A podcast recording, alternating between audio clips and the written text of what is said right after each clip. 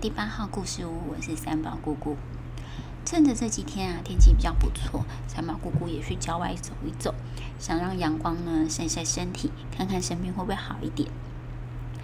这一次到了郊外啊，有一个很可爱的小木屋。这小木屋门口啊，卖了许多精致的饼干啊、糖果。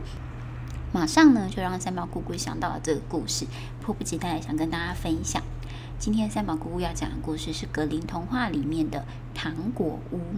糖果屋听起来很可爱的名字，对不对？充满了糖果的屋子，在一座广大的森林旁边呢，住着一位贫穷的樵夫，还有他娶的第二个妻子，还有呢，他跟前妻生的两个小孩，一家四口。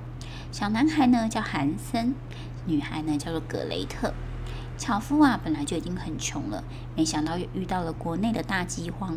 樵夫一家四口啊，三餐的面包几乎都快要没有了。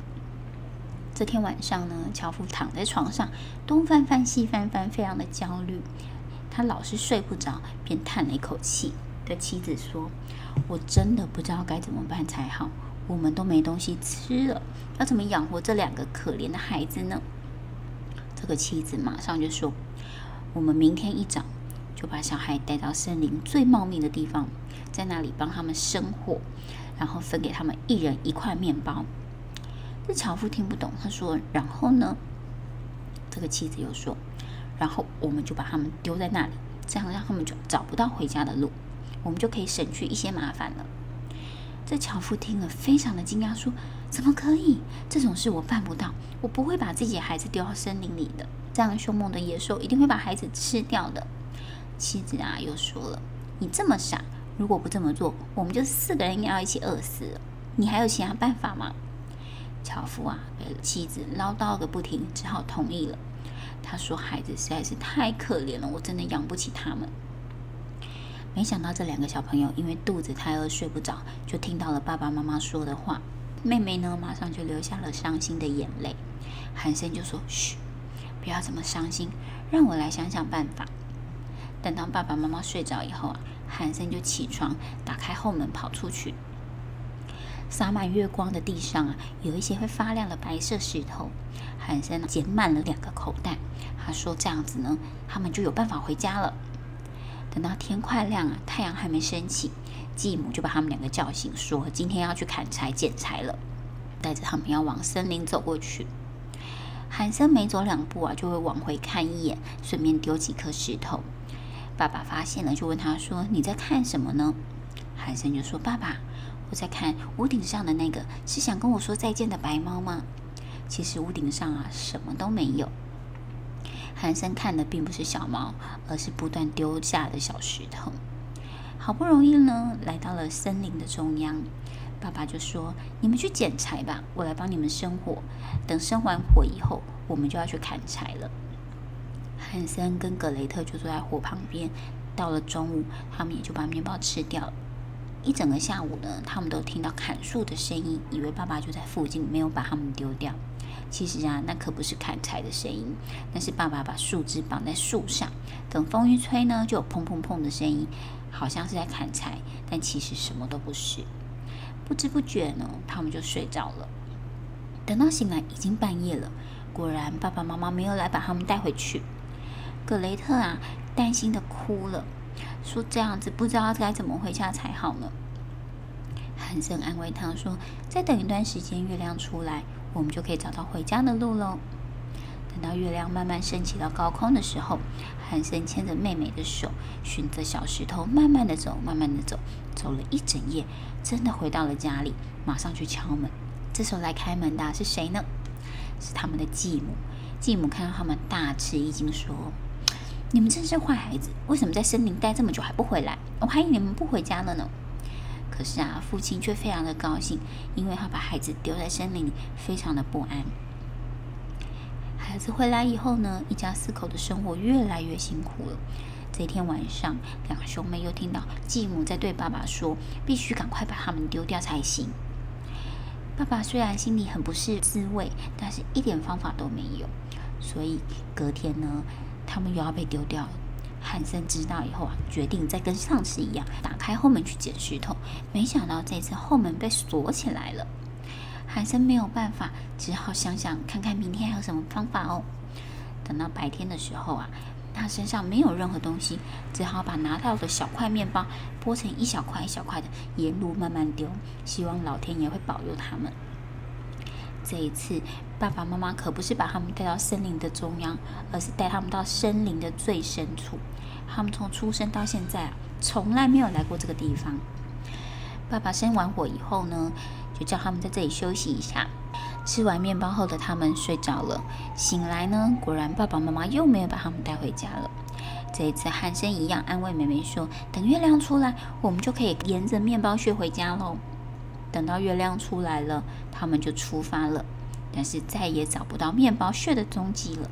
原来啊，面包屑都被森林里的小鸟给吃光了。汉森呢，继续安慰妹妹说：“没关系，我们一定会找到路的。”他们整夜不停地走，不停地走。天亮后休息了一下下，又继续的走，仍然无法走出森林里面，肚子可是饿得咕噜咕噜的受不了。这已经是离开家的第三天喽。他们又继续走，就在前面呢，他们看到一个很奇怪的小屋。这小屋可不像是三宝姑姑看到的那个小木屋，这屋子啊，可是全部都用面包做成的，屋顶铺着饼干，窗户可是用糖果做的，一整个就像是糖果屋的样子，每一口都是可以吃的。韩森非常非常的高兴，马上就伸出手来抓了一下窗户。窗户啊，可是用白糖制成的糖果。他们实在是太开心，越吃越多，越吃越多。这时候屋里就传来温柔的声音说：“是谁把我的屋子摇得咔啦咔啦响的？”没多久呢，这个门就被打开了，是一个老婆婆。老婆婆走出来就说：“哇，原来是可爱的小朋友把我的屋子快吃垮了呢。”老婆婆就说：“你们呐、不要顾着吃这些，赶快进屋里来。屋里可是有牛奶跟糖果、面包哦。”他们两个就跟着老婆婆走到屋里，吃得非常非常的开心。老婆婆还为他们准备了干净的床，让他们睡在上面。这兄妹觉得自己好像到了天堂一样。但是老婆婆的亲戚啊，可是假的呢。原来老婆婆是一个非常坏的巫婆，她盖了这座面包屋啊，就是为了引诱这些小朋友。等到小朋友落到手里以后，就要嘿嘿嘿的把他们给吃掉哦，这才是老巫婆最开心的事情。不过这老巫婆啊，眼睛不太好呢，看不到太远的地方，鼻子却像野兽一样的灵敏，只要人一靠近，就可以闻到那个白白胖胖的味道。所以呢，当他们两个睡着以后，巫婆就把哥哥丢到了笼子里面。就说：“天哪，这真是一道大餐！可是这个好像太瘦了一点，必须把它养胖一点再吃。”老婆婆呢，就把妹妹摇醒，说：“你这个懒惰鬼，赶快去煮饭给你哥哥吃，让他变胖变胖，我就要吃掉他喽。”格雷特一听，非常非常的担心，就大哭了起来。但是一点办法都没有，只好听巫婆的话，去煮饭给哥哥吃。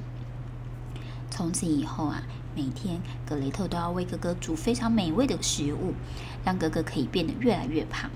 而巫婆呢，也会每天都检查韩森的手有没有越来越胖啊。可是韩森非常非常的聪明哦，他每次在巫婆检查的时候都不伸出他的手，他就拿出一根吃剩的骨头给老婆婆摸。老婆婆非常的奇怪，哇，已经吃了两个礼拜，怎么还是这么瘦呢？继续啊，她又喂养了韩森四个礼拜，韩森还是一样这么瘦。巫婆再也忍不住，不管多胖多瘦，她明天就要把哥哥杀掉来吃。这个妹妹啊，心想，不知道有没有什么方法可以救回我的哥哥呢？第二天呢，格雷特啊，很早就起床了。巫婆要他去生火，但是这一次巫婆很奇怪，生火以后啊。叫格雷特呢，必须进到火炉里面去检查火够不够大。格雷特心想：为什么要进去呢？这巫婆是不是有其他的诡计？没错，这个巫婆心想：既然哥哥还没变胖，那我就吃妹妹好了。她原本是想把格雷特骗进去，把他烤来吃。但是格雷特也是很聪明的，马上就知道巫婆的坏主意。就跟巫婆说：“可是我没有进去火炉过，我不知道怎么样才知道它有没有生火。哎，巫婆，你可以教我吗？”巫婆就笑说：“你真傻，这个炉不是很大吗？我都进得去了，你仔细看哈。”巫婆就边走边靠近火炉，把头给伸进去。然后格雷特呢，就趁机会一推，把巫婆给推进了炉灶里面，并且把门关起来，顺利呢把巫婆给困在里面。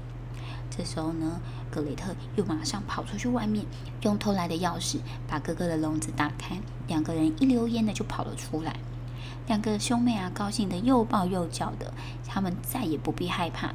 两个人走进了巫婆的小屋里面，马上把食物塞满他们口袋，然后开始逃命。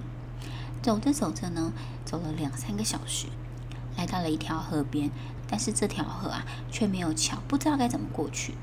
抬头看了看，只剩一只大鸭子在游泳。韩森没有办法，他只好对着鸭子比手画脚的说：“嗯、你可以过来，载我跟我妹妹在你的背上，带我们到对面吗？”这鸭子啊，居然很有灵性的游了过来，并且让格雷特跟韩森呢坐在他的背上，就到了对面。他们到了对岸以后啊，继续往前走。